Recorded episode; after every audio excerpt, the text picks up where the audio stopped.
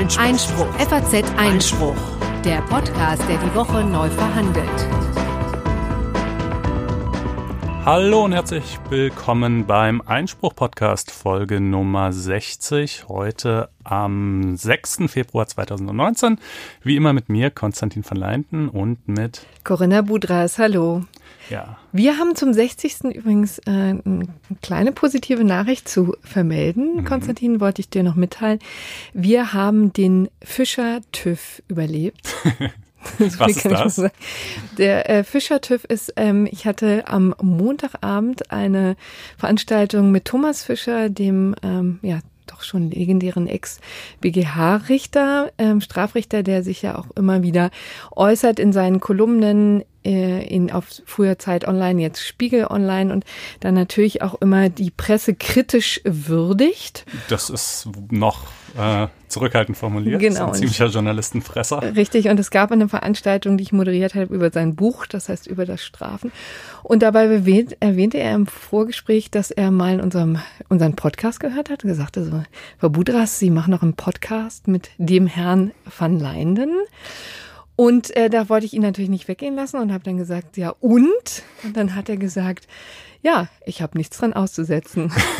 das klingt jetzt also, sagen wir mal, nach normalen Maßstäben würde man das jetzt nicht als Lob bezeichnen, aber äh, von Fischer kommend, äh, äh wenn er nichts dran auszusetzen hat, dann äh, muss man das wahrscheinlich schon als Absolut. Testimonial äh, einstufen. Ja, Oder eben jetzt- als äh, passierendes Fischer-TÜV. Ja. Finde ich ein schönes Wort. Ähm, Genau. Ja, schön. Das Nee, nur am Rande, genau, weil ja also- auch viele Studenten zuhören und äh, sich ja auch verlassen Mhm. können müssen. Naja, also ich, es wäre immer gut, wenn man auch selber noch nachdenkt, ne? Ja, und im. Übrigen natürlich, ne, wie gesagt, äh, auch uns äh, unterlaufen sicherlich manchmal äh, irgendwelche kleinen Fehlerchen. Weist uns immer gerne darauf hin unter blogs.faz.net-einspruch, äh, wenn ihr da irgendwelche Anmerkungen habt. Äh, und empfehlt uns weiter. Ne? Aber jetzt, äh, nach dieser kleinen Vorrede, würde ich sagen, kommen wir direkt zu den Themen, denn es ist eine pickepacke volle Sendung. Ja, in der Tat. Denn es ist viel pas- passiert. Wir beginnen mal mit dem Bundesverfassungsgericht, das ich mal wieder zur automatisierten Ka Jetzt Moment. Zur automatisierten Kraftfahrzeugkennzeichenkontrolle geäußert hat. Boah, das ist aber auch wirklich ein Zungenbrecher. Sieht auch ähm, schön geschrieben aus. So, und äh, da ging es um die entsprechenden Regelungen in Bayern, Baden-Württemberg und Hessen. Und da haben wir uns mal einen Gast ins Studio gehör geholt, zumindest geschaltet. Ähm, sag doch mal zwei Takte zu dem Kollegen. Das ist, ein Ähm, das ist äh. Markus Engert von BuzzFeed Deutschland und der hat äh, im Oktober letzten Jahres schon eine sehr interessante Recherche ähm, zum Thema Kfz-Kennzeichenkontrolle veröffentlicht. Ja, dann ha- hat uns natürlich auch Brandenburg beschäftigt und das Paritätsgesetz, das da jetzt kommen soll. Wir hatten schon mal in einer früheren äh, Sendung darüber gesprochen, wie denn Frauen in die Parlamente kommen, also verstärkt jedenfalls, wie die äh, Quote von 30 Prozent, ähm, also der Anteil von 30 Prozent erhöht werden könnte. Ja, das, das- ist jetzt ein mehr oder weniger gelungenes Beispiel. Darüber sprechen wir gleich. Dann äh, wissen wir natürlich in Sachen Love Parade-Verfahren jetzt mehr. Der Prozess gegen sieben Beschuldigte wird eingestellt, aber gegen drei andere Beschuldigte ähm, wird er weiterlaufen. Wir schauen mal, was der Prozess bisher gebracht hat und was er dann für die drei Verbleibenden noch bringt. Dann beschäftigt uns auch die Reform der Grundsteuer. Da hat der vergangene Woche es eine, einen ersten Kompromiss gegeben zwischen dem Bundesfinanzminister und den Ländern. Hier steht jetzt Haar- und Barterlass unwirksam. Ja, das, sag mal. Den, äh, den äh, bezeichnet man gemeinsprachlich so. Genau genommen ist es eine Dienstvorschrift der Bundeswehr, die äh, regelt, äh, ja, eigentlich genau das, was der Name schon sagt, ne? wie man seinen Bart und sein Haar tragen darf und auch noch andere Dinge wie Tattoos und Piercings. Ähm, der steht seit langem in der Kritik, äh, weil er lange Haare für Frauen zulässt, für Männer nicht. Er ist jetzt auch als unwirksam erklärt worden, soll aber trotzdem weiter angewendet werden. Alles ein bisschen kompliziert. Wir erklären es gleich im Detail. Dann beschäftigen wir uns mit Containern, also mit dem ja, Klauen, mit dem Diebstahl von ähm, Nahrungsmittel aus Containern, zum Beispiel von Edeka oder Rewe. Da, Also das ist ein Verb, Containern, Ja. nicht der Plural von Container. ah, das ist gut, genau, dass du darauf nochmal hinweist. Das habe ich so jetzt lapidar in den Raum geworfen. Der Pakt für den Rechtsstaat wurde beschlossen. Das stellt uns Konstantin vor. Und dann haben wir natürlich noch ein gerechtes Urteil. Aber zunächst zum Bundesverfassungsgericht und zur automatisierten Kraftfahrzeugkennzeichenkontrolle. Ja, äh, da gab es gestern mehrere Entscheidungen. Du hast gerade schon gesagt, Hessen, Baden-Württemberg und Bayern waren betroffen. Äh, die Entscheidung zu Bayern ist die ausführlichste und äh, wahrscheinlich die interessanteste. Und ähm, da hat das Bundesverfassungsgericht zunächst mal unter Abkehr von seiner früheren Rechtsprechung äh, aus dem Jahr 2008 gesagt, dass jegliche Erfassung von Kennzeichen ein Eingriff in ähm, das äh, allgemeine Persönlichkeitsrecht bzw. das Recht auf informationelle Selbstbestimmung äh, darstellt, äh, was natürlich nicht heißt, dass dieser Eingriff nicht gerechtfertigt sein kann.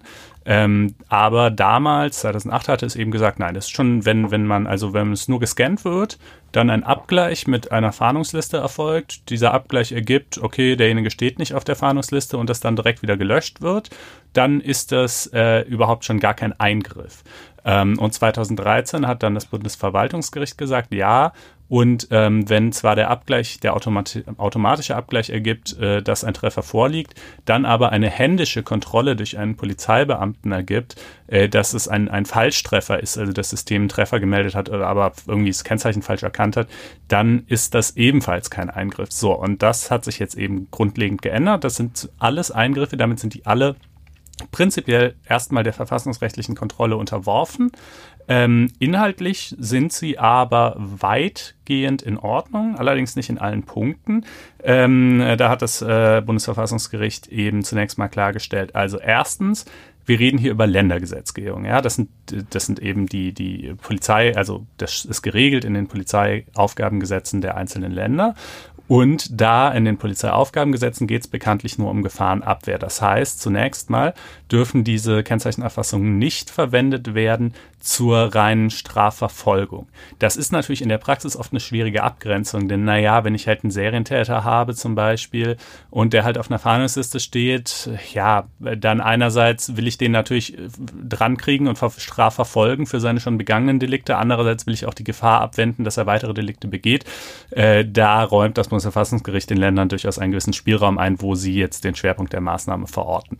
Ähm, das ist mal die eine Einschränkung. Dann die zweite Einschränkung ist eben, dass äh, die sogenannte Schleierfahndung, ja, also damit ist eben gemeint, die, die äh, weitgehend anlasslose, einfach äh, großflächige ähm, äh, Kontrolle äh, zulässig ist, auch als sozusagen als Kompensation für den Wegfall der europäischen Binnengrenzen. Ja, also früher konnte man ja, hatte man ja jedenfalls mal immer Grenzkontrollen und dadurch sozusagen so gewisse Fixpunkte, an denen, an denen Leute eben kontrolliert wurden, da es das innerhalb der EU nicht mehr gibt, ist das als kompensatorische Maßnahme zulässig, aber nur in einem Bereich von 30 Kilometern äh, jenseits der Grenze und äh, nicht im gesamten Bundesland.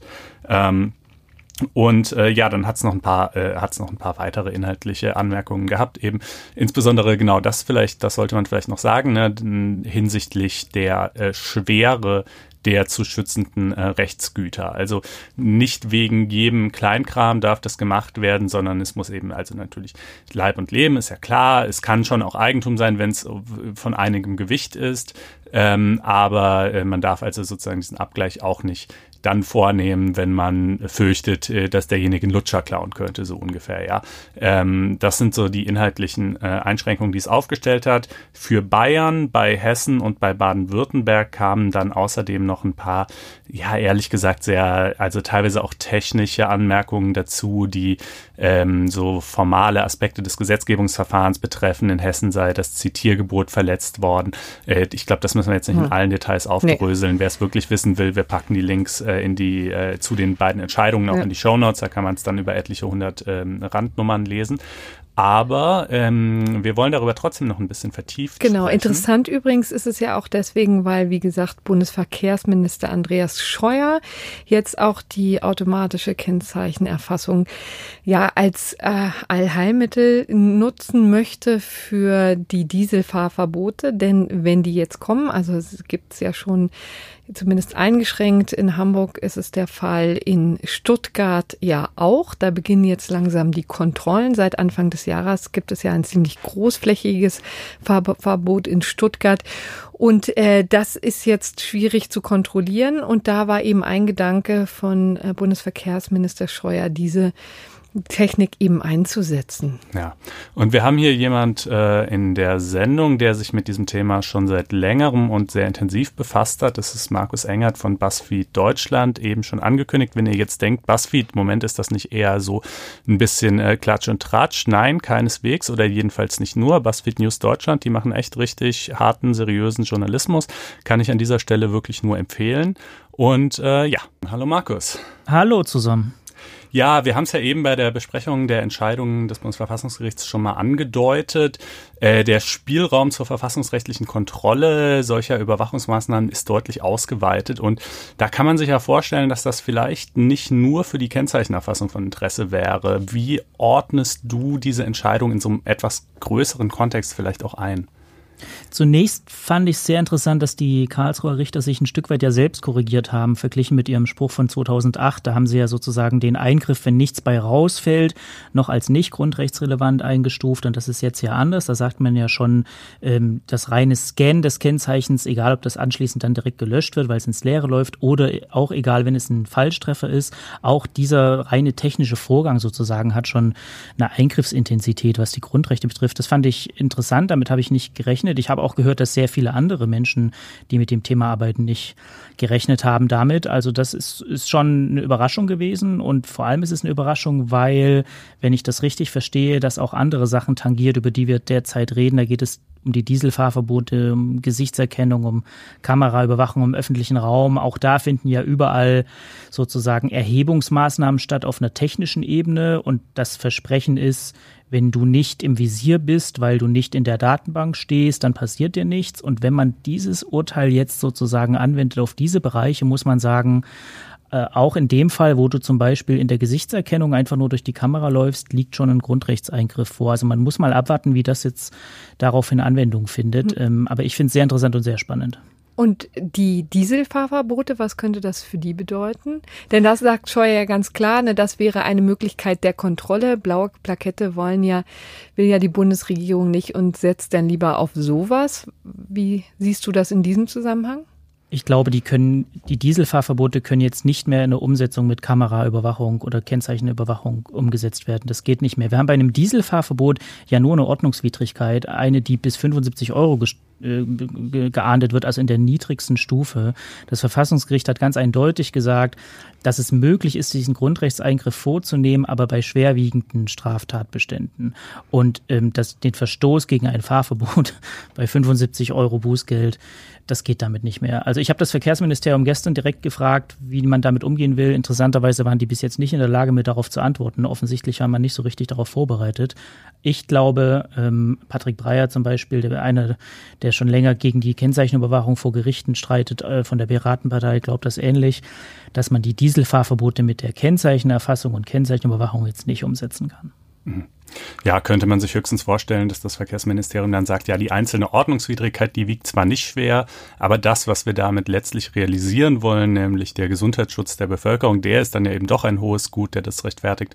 Aber okay, das ist natürlich noch Zukunftsmusik, das wird man ja. sehen müssen, aber jedenfalls hat sich da mal die, die Möglichkeit des Bundesverfassungsgerichts hineinzuregieren in, in solche Formen der Überwachung deutlich ausgeweitet. Wahrscheinlich auch, ne, im Gegensatz zu 2008. Ich meine, man, 2008 war es wahrscheinlich einfach noch kein so großes Thema, ne, so, so flächenmäßige Überwachung. Ich sehe das auch so. Ich sehe das auch so, wobei man schon ähm, erkennen kann, dass auch das Urteil jetzt ja auf einer größeren Linie liegt, ähm, auf der Karlsruhe seit einer Weile fährt. Da geht es um dieses Gefühl des Überwachtwerdens, ne, und mhm. diese Gefühl, dass man sozusagen Ziel einer Maßnahme ist. Da sagt man ja eigentlich, Gefühle sind jetzt nicht relevant wenn es darum geht, einen rechtlichen Eingriff zu bewerten. Aber ähm, also 2.3 Telekommunikationsdatenherausgabe, 2.8 Rasterfahndung, 2.10 Vorratsdatenspeicherung. In all diesen Urteilen steht drin, dass dieses Gefühl des Beobachtetsein oder das Gefühl des Überwachtwerdens durchaus eine grundrechtsrelevante Dimension annehmen kann. Und das steht jetzt auch wieder in diesem Urteil drin. Deswegen, ich bin mir nicht so wahnsinnig sicher, ähm, ob das jetzt eine, ein, ein, Spruch ist, den man so isoliert betrachten muss. Mein Gefühl ist, er liegt auf einer größeren Linie,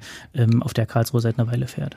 Ja, ich bin da ja übrigens sehr skeptisch, was diese Entwicklung angeht. Ich finde, Gefühle sind was für einen Therapeuten, ja. Also irgendwie äh, für äh, letztlich in der Rechtspolitik und in der Rechtsprechung sollte man sich schon an Fakten orientieren, wobei natürlich dann.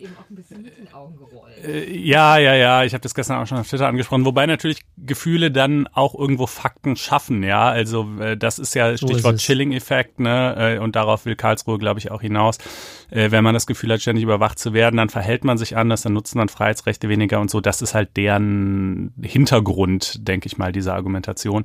Ähm, aber ja, gleichwohl finde ich das eine etwas schwierige argumentative Linie. Aber jetzt äh, kommen wir doch mal noch zu einem anderen Punkt, äh, der sich mehr auf so einer technischen Ebene abspielt, aber den fand ich auch hochinteressant. Ähm, denn diese Kennzeichenüberwachungssysteme, mal davon abgesehen, dass es rechtlich das eine und andere daran auszusetzen gibt, äh, funktionieren in der Praxis jetzt auch gar nicht so toll, wie man äh, meinen könnte, nicht wahr? Also das ist hart untertrieben, ehrlich gesagt. Wir haben ähm, im Oktober im letzten Jahr eine Recherche veröffentlicht bei uns. Wir haben uns das angeguckt, wie viel der Treffermeldungen sogenannte Falschtreffer sind.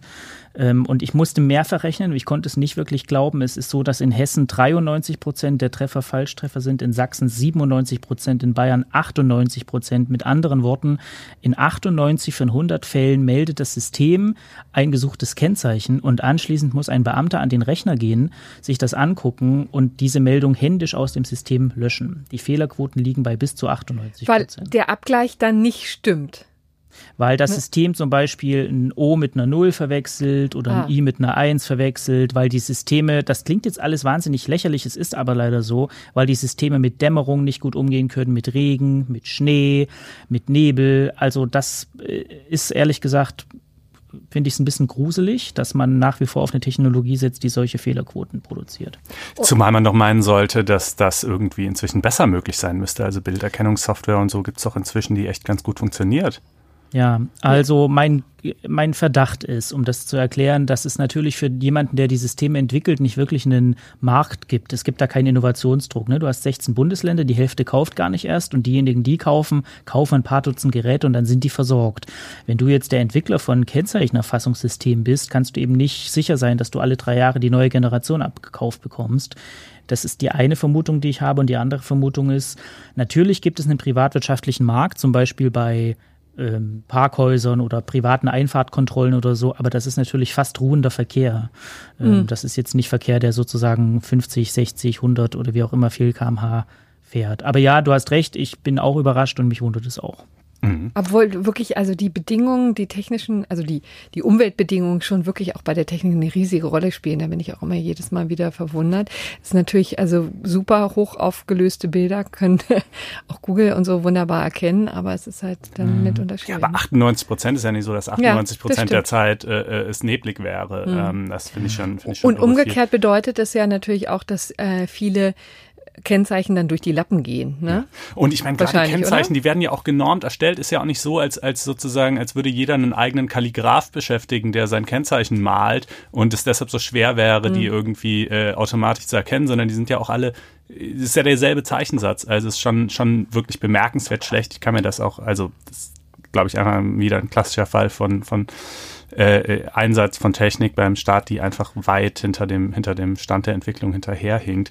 Ähm, Exakt. Aber, und äh, eine Anmerkung schnell noch ja. dazu, wo wir sozusagen über die Grundrechtseingriffe gerade gesprochen haben. Es gibt auch Systeme, die nicht nur das Kennzeichen aufnehmen, sondern die komplette Front des Fahrzeuges mhm. inklusive Gesichter der ja. Insassen. Und wenn man da jetzt sagt, da wird in 98 von 100 Fällen, ich glaube, in Bayern ist es nicht so ein System, dann wird es niedrigere Prozentzahl sein. Aber wenn man da sagt, in der ganz überwiegenden Zahl der Fälle werden Leute technisch erfasst mit ihrem Gesicht, ohne dass es da eine Notwendigkeit für gab, dann ist das schon ein Fragezeichen. Mhm.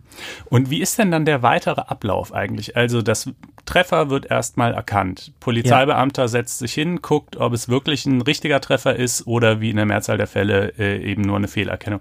Wenn es ja. jetzt ein richtiger Treffer ist, also was sind das für Listen, mit denen das abgeglichen wird? Was stehen da für Leute drauf und was passiert dann? Das ist das äh, einer der Punkte, die in dem aktuellen Urteil in Karlsruhe eine große Rolle gespielt haben. Es wird im Moment eben mit allen möglichen Datenbanken abgeglichen. Also sei es die Datenbank zur Pflichtversicherung, illegale Einreisen, Fahndungsausschreibungen, äh, Drogendelikte, alles Mögliche. Äh, gegen alles Mögliche kann, nicht zwingend muss, im Moment dieser Treffer abgeglichen werden.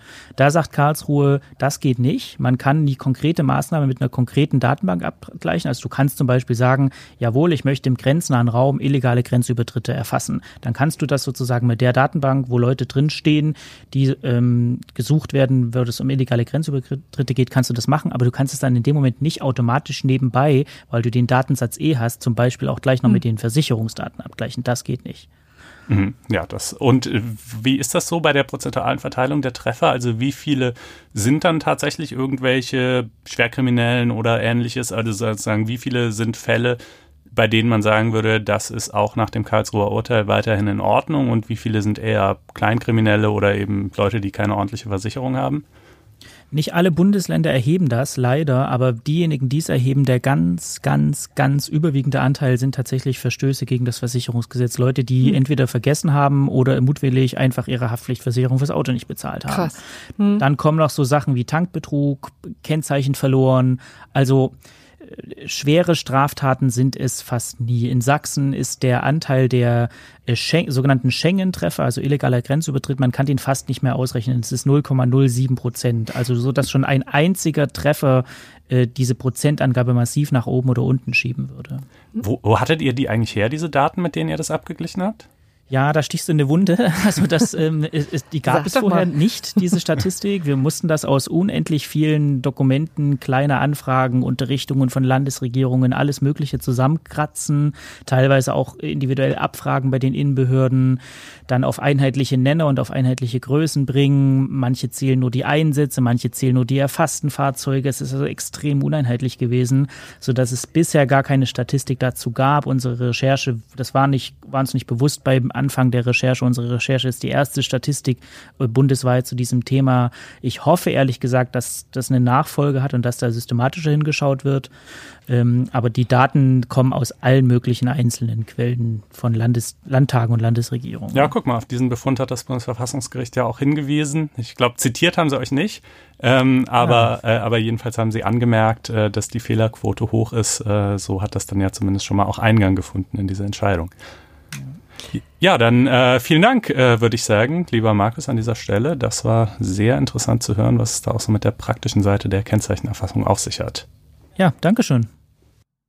So, dann gucken wir jetzt nach Brandenburg, denn dort äh, ist jetzt äh, das Parität-Gesetz eingeführt worden, also Parität, die Parität von Männern und Frauen im Parlament. Und Konstantin, erzähl doch mal, was steht da genau drin? Ja, also erstmal vorneweg der Hinweis, wir haben über dieses Thema in Folge 50 schon mal sehr ausführlich gesprochen. Äh, damals gab es aber eben erst das Ansinnen und noch kein tatsächliches Gesetz. Brandenburg ist jetzt vorgeprägt. Äh, es ist ja, ist ja rot-rot regiert, ne? SPD und Linke ähm, und die Grünen sind noch stark in der Opposition. Äh, das heißt, und die und, haben hier auch mitgestimmt. Und vor allen Dingen äh, ist da auch bald Landtagswahl im September, soweit ich weiß, ne? So ist es, äh, wobei man da direkt mal dazu sagen muss, für diese Wahl wird das Gesetz noch keine Wirkung entfalten, äh, sondern es gilt ab 2020, so dass es dann eben erst zur übernächsten Wahl greifen würde. Ich sage bewusst würde, denn ich nehme hohe Wetten darauf an, dass das wahlweise das Landesverfassungsgericht, was hier als erstes anzurufen wäre, oder aber äh, andernfalls das Bundesverfassungsgericht, was ebenfalls angerufen werden kann gegen die landesverfassungsgerichtliche Entscheidung, äh, das Gesetz wieder aufheben wird. Hm. Genau, aber bevor wir dazu kommen, stell doch mal vor, was steht denn eigentlich drin? Ja, also Brandenburg hat die vergleichsweise kleine Lösung gewählt, nämlich insofern, als dass sie nur an den Listen ansetzen. Die Listen der Parteien müssen in Brandenburg künftig im Wechsel mit Männern und Frauen besetzt sein äh, sodass also maximal ein Mann mehr als, als Frauen über die Listen einziehen können oder eine Frau mehr als Männer. Ähm, nicht angesetzt haben sie bei den Direktkandidaten, das heißt, da sind die Parteien weiterhin ungehindert, äh, in den Wahlkreisen mehr Männer als Frauen aufzustellen. Ähm, aber bei den Listen eben nicht. Da muss man natürlich dazu sagen, das verleiht der ganzen Sache auch so ein bisschen Geschmäckle. Hier haben natürlich genau die Parteien das Gesetz durchgewunken, hm. die sich in inneren äh, Verpflichtungserklärungen parteiintern sowieso schon äh, eine paritätische äh, Listenführung im Falle der Grünen und der Linkspartei beziehungsweise eine näherungsweise paritätische im Falle der SPD auferlegt haben. Das heißt, die müssen letztlich bei sich nicht viel ändern, äh, sondern die greifen natürlich ganz bewusst auch äh, in, in die ähm, Freiheit, in die Organisationsfreiheit der übrigen äh, Parteien ein, die eben mehr Männer als Frauen auf Das ist ein haben. interessanter Punkt. Also Linke, Grüne haben 50-50 schon. Genau. SPD, wie sieht es aus? Mindestens 50-50. In der Praxis haben die deutlich mehr Frauen als Männer. Also jeder zweite Platz muss an eine Frau gehen, aber jeder andere zweite Platz kann auch an eine Frau oder kann auch an ha. einen Mann gehen.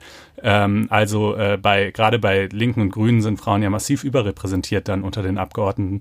Ähm, und, Aber äh, interessanterweise im Gesetzesentwurf müsste es doch dann wahrscheinlich in beide Richtungen gehen. Ne? Richtig, im Gesetzentwurf geht es tatsächlich in beide Richtungen. Insofern müssen die vielleicht sogar tatsächlich zurückstufen. Dann kann man sagen, so, insofern tangiert es sie dann wieder auch ja. in die andere Richtung.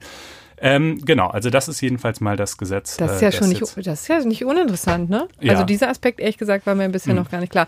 Kurz, also ähm, bei denen ist es schon so, bei der SPD, wie sieht es da aus? 40 Prozent Frauen. 40 Prozent. Ich glaube, die CDU hat auch Jeden ein Drittel. Dritten, mhm. ja. Und die AfD und FDP haben jeweils nichts. Nö, also ich meine, die bemühen sich halt, so sagen sie jedenfalls, aber sie haben keine, keine intern verbindlichen Regelungen. Und ähm, noch eine ganz interessante Besonderheit dieses Gesetzes ist, dass es eine Ausnahme vorsieht für reine Männer- und reine Frauenparteien. Also ähm, die natürlich in der Praxis keine große Rolle spielen, weil die ziehen ja sowieso nie irgendwo ein. Ähm, aber wenn ich jetzt also eine reine Männerpartei bin und sage, ich trete dezidiert nur für Männerinteressen ein, ich nehme auch nur Männer auf, äh, dann äh, darf ich meine Liste auch weiterhin äh, nur mit Männern äh, besetzen. Und ähm, naja, ich meine, die ganzen Einwände, die man gegen diese, äh, gegen dieses Ansinnen haben kann, ne, die ich fasse sie vielleicht nochmal kurz zusammen. Wir haben es in Folge 50 sehr ausführlich gemacht. Es ist natürlich erstmal ein politischer Einwand zum einen, der sagt, ähm, das ist die Fortschreibung äh, der Identity Politics in unser Wahlrecht. Äh, es ist einfach völlig verfehlt anzunehmen, dass nur Angehörige einer bestimmten Gruppe sich für die Interessen dieser Gruppe stark machen könnten. Es können genauso gut auch Männer Frauenpolitik und Frauen Männerpolitik betreiben. Schließlich wird ja auch, es werden ja auch Gesetze verabschiedet zum, zum Umgang mit Minderjährigen oder Arbeitslosen. Da ist ja auch kein Minderjähriger oder Arbeitsloser im Aber Parlament. Moment, das ist ja kein reiner politischer Vorbehalt, sondern sondern es ist ja auch ein juristisch valider Einwand, genau. nämlich, wo befinden wir uns jetzt gerade in der, äh, in der Grundrechtsprüfung? Wir befinden uns beim Artikel 38 äh, Grundgesetz, der eben sagt, in freier, gleicher und allgemeiner Wahl und ähm, äh, und der garantiert äh, und da ist eben schon mal genau die Frage, ne, die, also die Befürworter dieses Gesetzes argumentieren mit Artikel 3 Absatz 2 Satz 2, hm. der eben sagt, erstens keine Diskri also zunächst mal keine Diskriminierung wegen des Geschlechts und und das ist eben noch ein bisschen der Unterschied gegenüber anderen Merkmalen, wegen denen auch nicht diskriminiert werden darf, ein Auftrag an den Staat zur ähm, aktiven Förderung von Gleichberechtigung. Hm. Und es ist deswegen hochinteressant, weil es das einzige Grundrecht ist, das so etwas hat, also tatsächlich auch ein, ein Gestaltungsauftrag an mhm. den Gesetzgeber zum einen und der auch ganz erstaunlich lange schon im Grundgesetz drin ist. Ja.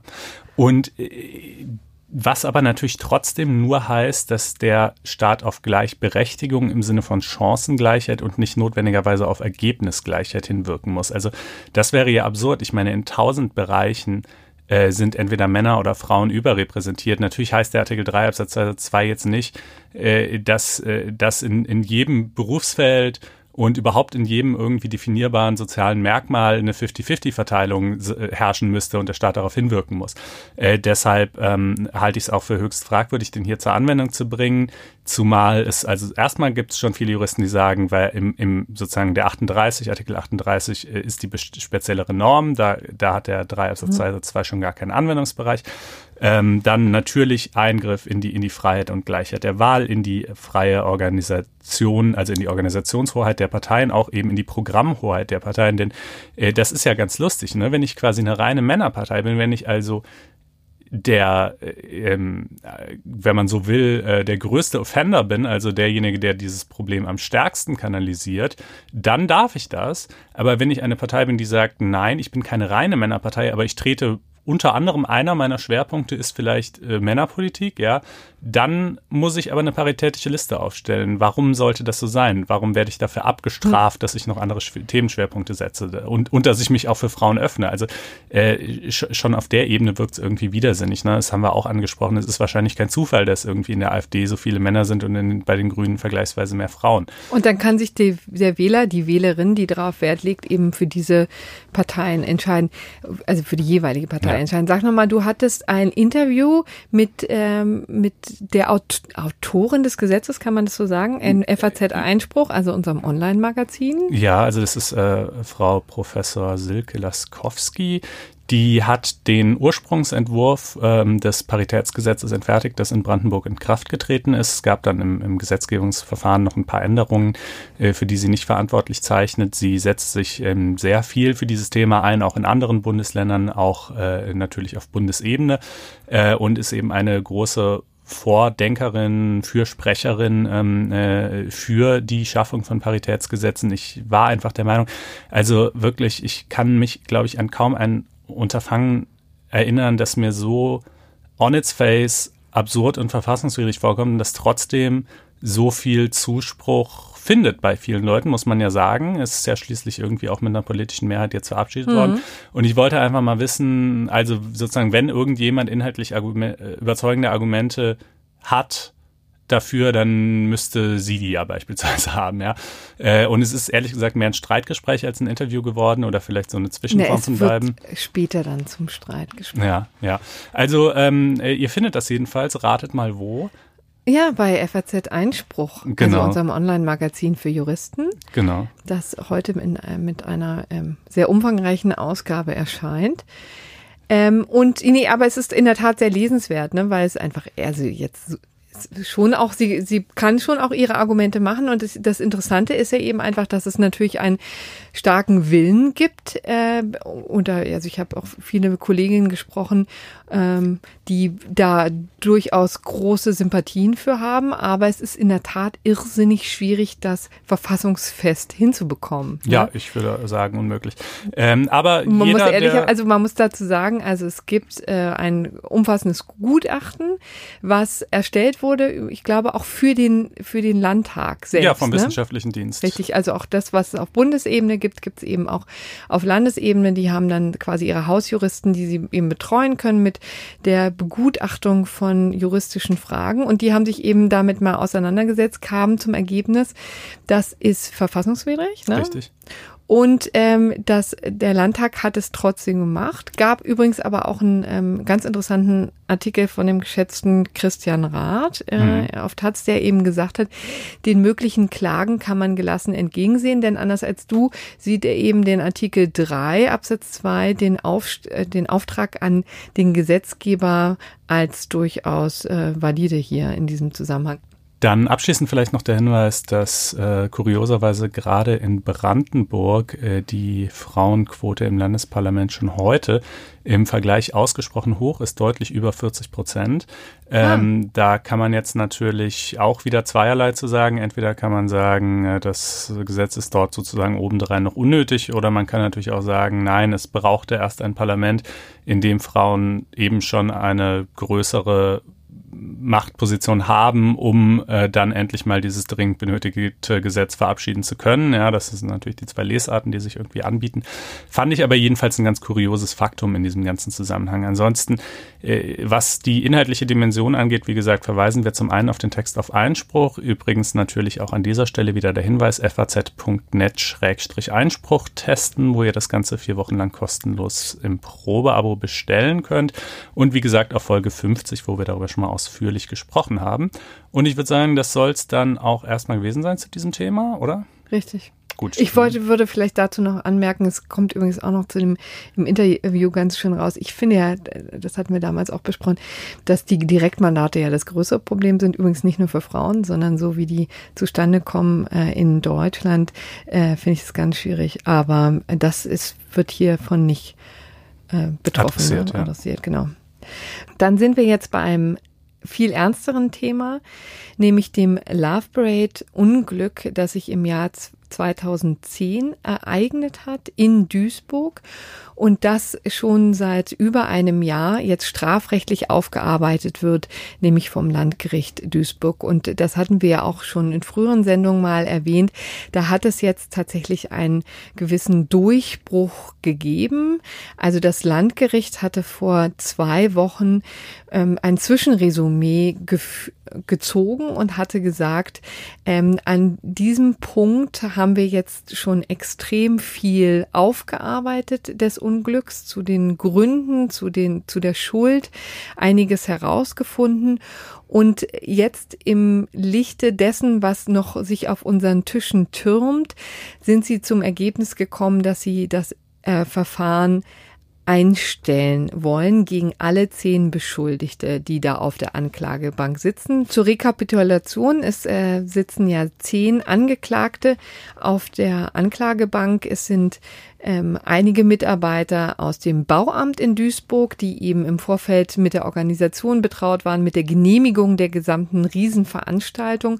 Und es sind Mitarbeiter von Lopavent, das ist eben die Veranstaltungsorganisation, der Veranstalter, der die Love Parade vorher über Jahre hinweg schon eigentlich ordentlich über die Bühne gebracht hat, mit einigen Abstrichen, aber jedenfalls war es ähm, immer ein, ein aufregendes Event, ein großes Event, das viele Leute angezogen hat und das immer ähm, ohne Probleme über die Bühne gegangen ist. So, und im Jahr 2010 war das komplett anders.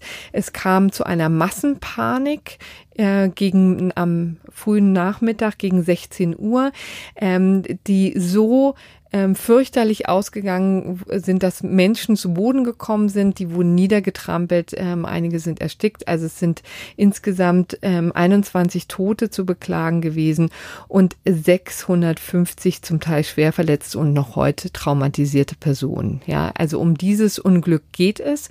Und seit diesem Tag, das war der 24. Juli 2010, bemüht man sich um Aufklärung, bemüht man sich darum herauszufinden, was denn jetzt nun alles schiefgegangen ist. Und ähm, das war schon ein ziemlich unrühmlicher Weg dahin. Also es wurde Anklage erhoben 2014 von der Staatsanwaltschaft. Also es hat schon eine geraume Zeit gedauert, bis die Staatsanwaltschaft da ähm, zu einer Anklage finden konnte, weil wahnsinnig viele Beweise zusammengesucht werden mussten. Und es sehr, sehr viele Personen auch beteiligt waren an der ganzen Planung und der Durchführung der Veranstaltung. Dann gab es ein Zwischenverfahren, wo dann äh, das Verfahren eingestellt wurde, wo also gar nicht festge wo festgestellt wurde, das ist nicht zu leisten. Also dieses Strafverfahren war eigentlich schon begraben. Dann also es wurde nicht zur Anklage, nicht zum Hauptverfahren zugelassen. Richtig, ne? genau. So, so das ist dieses das Zwischenverfahren, das spielt in der Praxis selten eine Rolle. Normalerweise meistens äh, wird das durchgewunken, wenn die Staatsanwaltschaft Also spielt Anklage natürlich eine erhebt. große Rolle, aber normalerweise kommt es zum Ergebnis, dass es, äh, dass die Anklage zugelassen Genau, wird. also ne? normalerweise erhebt die Staatsanwaltschaft Anklage, Richter schaut sich das an, sagt, naja gut, okay, wenn die Staatsanwaltschaft der Meinung ist, dass das hier für eine Anklage reicht, dann soll das mal so sein und alles weitere klären wir im Hauptverfahren. Ähm, aber nicht immer und hier eben nicht. Da spielte also das Zwischenverfahren eine große Rolle und der Richter hat zunächst mal gesagt, nee, das langt irgendwie gar nicht erst für ein Hauptverfahren. Aber das ist ja bekanntlich nicht das Ende vom Lied, sondern Genau, sondern da ist dann das OLG ähm, eingeschritten und hat gesagt, ähm, das geht so nicht und hat dann ähm, hat dafür gesorgt, dass das neu verhandelt wird. Es ist eben oder überhaupt verhandelt wird. Ne? Es ist seit ähm, 2007 10 läuft dieses Verfahren. Wir haben schon knapp 100 Verhandlungstage hier gesehen, die alle unter einem riesigen Aufwand stattgefunden haben. Es musste eigens das Kongresszentrum äh, der Stadt Düsseldorf angemietet werden, weil es eben so viele Nebenkläger gibt, ähm, auch so viel Presse und so viel ähm, Interessierte, dass man einen riesigen Saal vorhalten muss. Und ähm, da finden eben die Verhandlungen statt. Es sind schon knapp 60 Zeugen gehört worden. Und ähm, das hat eben jetzt dem, in, insbesondere wurde auch ein Gutachten erstellt, ähm, 3800 Seiten von einem Sachverständigen Professor Gerlach, der schon sehr deutlich gemacht hat, wo ähm, wo da wo die Probleme lagen und das hat jetzt dazu geführt, dass der äh, Vorsitzende Richter und ähm, also der die ganze Kammer zu dem Ergebnis kam, wir sind hier an einem Punkt, wo wir schon gut aufgeklärt haben, wo wir davon ausgehen können, dass die Angeklagten höchstwahrscheinlich nach dem derzeitigen Stand verurteilt werden. Also das ist eben eine Prognose, die ähm, jetzt angestellt wird auf den derzeitig vorliegenden Fakten. Das heißt, eine Verurteilung ist wahrscheinlich, aber es hat sich herausgestellt, dass die Schuld der Angeklagten entweder gering ist oder jedenfalls nur mittelschwer, so dass wir jetzt an diesem Punkt das Verfahren einstellen können, auch mit Blick auf die Tatsache, dass wir nur noch ja knapp anderthalb Jahre haben für das Verfahren und sich gleichzeitig, um tatsächlich zu einer handfesten Verurteilung zu kommen, noch wahnsinnig viele Zeugen hören müssten. Also im Gutachten, das eben der Professor Gerlach vorgelegt hat, sind tatsächlich 575 Zeugen noch genannt und ähm, es hieß jetzt immer, dass ein Großteil dieser Zeugen wahrscheinlich geladen werden müssten. Dazu müssten, äh, müsste man auch noch Nebenklägern das Wort erteilen, Nebenkläger befragen, sie nach ihren Eindrücken befragen, beziehungsweise auch nach den Traumata, die sie im Nachgang erlitten haben. Dazu sind dann auch psychologische Gutachten notwendig. Also all das ist einfach so eine Mammutaufgabe, dass das ähm, Landgericht gesagt hat, es wäre sinnvoller für alle Beteiligten, dass wir hier einen Cut machen, dass wir eine Einstellung des Verfahrens vorantreiben und zwar nach Paragraph 153 beziehungsweise 153a ähm, StPO. Hm. Da muss man vielleicht nochmal ganz kurz, bevor wir zur Einstellung kommen, einhaken, sagen, das ist vielleicht etwas kontraintuitiv, aber die Verjährung wird nicht gehemmt durch Erhebung der Anklage, sondern erst, wenn ein erstinstanzliches Urteil vorliegt, richtig? Ne? Und das genau. ist hier eben genau das Problem, weil dieses ganze Vorgeplänkel mit dem Zwischenverfahren der Anklage, die dann erst nicht zugelassen wurde, dann doch und nun eben mit diesem absoluten Mammutverfahren, das sich ja auch sehr in die Länge zieht, ähm, äh, eben so lange gedauert hat, dass äh, wir uns diesen zehn Jahren inzwischen äh, äh, bedrohlich nähern. Das haben wir auch damals äh, bei einer der ersten Folgen des Podcasts schon ein bisschen so vorhergesagt, dass es darauf hinauslaufen könnte. Ähm, und ja, gut, jetzt hast du gesagt, dieses, dieser Vorschlag des Gerichts äh, hast du als Durchbruch bezeichnet, kann man so sehen. Es gibt natürlich auch andere Stimmen, die sagen, das ist eher eine Kapitulation als ein Durchbruch. Ähm, denn äh, natürlich gerade die, die, die Betroffenen, aber auch viele anderen äh, wollen natürlich, dass das alles mit einem Urteil endet. Teilweise interessanterweise auch die Angeklagten selbst, die äh, natürlich mit gegenteiliger Intention, die sagen natürlich, wir wollen, es mit einem Urteil endet und zwar mit einem Freispruch. Ähm, aber ja, wie, wie funktioniert das jetzt mit dem 153 und dem 153a? Genau, also wir haben da eben zwei Möglichkeiten. Bei 153 geht es eben um das Absehen von der Verfolgung bei Geringfügigkeit. Eben ähm, da gibt es zwei Dinge, die festgestellt werden. Einerseits muss die Schuld des äh, Täters ähm, als gering anzusehen sein. Das ist hier bei sieben Angeklagten der Fall. Und es darf kein öffentliches Interesse an der Verfolgung bestehen. Das ist natürlich ähm, extrem umstritten, kommen wir auch gleich nochmal zu. Ähm, jedenfalls kann ich schon mal sagen, dass was damit nicht gemeint ist, ist die, das reine Interesse der Öffentlichkeit überhaupt an dem Strafverfahren und dass man ähm, einfach nur ähm, hier erfährt. Das spannend findet. Ja, das ja. spannend findet und äh, aufregend findet. Darum geht es eben nicht. 153a ähm, ist eben das Absehen von der, Ver äh, von der Verfolgung unter Auflagen und Weisungen. Also da ist die Schuld etwas höher. Ähm, aber da kann das öffentliche Interesse beseitigt werden, ähm, wenn eben Auflagen gezahlt werden. Hier geht es eben um, also Auflagen gemacht werden. Hier geht es um die Zahlung von 10.000 Euro. Ja. Mhm. Die, und das trifft eben drei äh, Mitarbeiter des, des Veranstalters von Nopavent und die haben sich eben genau gegen diese ähm, Einstellung nach 153a gewährt, weil sie gesagt haben, sie wollen rehabilitiert werden. Sie wollen einen Freispruch am Ende mhm. des Verfahrens. Ob wir da hinkommen, ist eben fraglich, ähm, denn viel deutet eben darauf hin, dass das ähm, sehr, sehr schwierig wird. Kommen wir jetzt kurz mal zu den Gründen, ähm, warum ähm, es hier um eine geringe Schuld geht. Ähm, da gibt es einerseits jetzt hier ein ganzes Potpourri an, an Gründen, die gefunden wurden, warum es einfach so schief lief. Also da war natürlich im Vorfeld der Planung einiges im Argen. Ja, also es wurde der falsche Veranstaltungsort ausgewählt. Der war schlicht nicht geeignet, um solche Masse von Leuten zu fassen.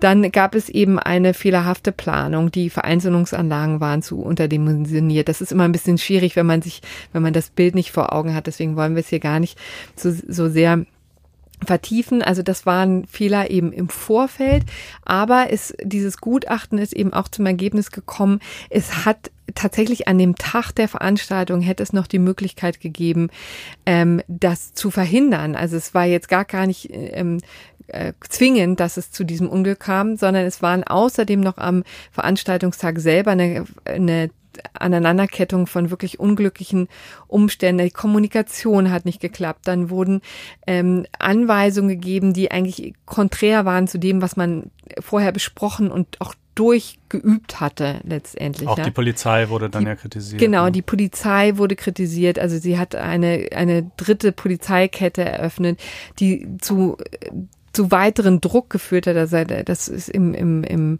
ähm, beschreibt eben das Gericht auch ziemlich äh, ausführlich, dass es dann zu einer Wellenbewegung gekommen ist. Also die Menschen standen so gedrängt, dass die im Grunde genommen jeder Stoß da so weitergereicht wurde und zu so einer Wellenbewegung geführt hat, die dann zuerst dazu führte, dass einige Leute in die Schräglage kamen und dann ähm, tatsächlich gefallen sind und dann wurden sie niedergetrampelt. Also das ist ähm, eine, ein großes ähm, äh, ein großes Feld von Fehlern und da ist dann jeder Einzelne nur ein ganz kleines ähm, Rad im, im Getriebe letztendlich. Ja. Ne? ja, die Verantwortung diffundiert eben so ein bisschen äh, dadurch, dass so viele Personen beteiligt sind. Natürlich hat es keiner gewollt, ne?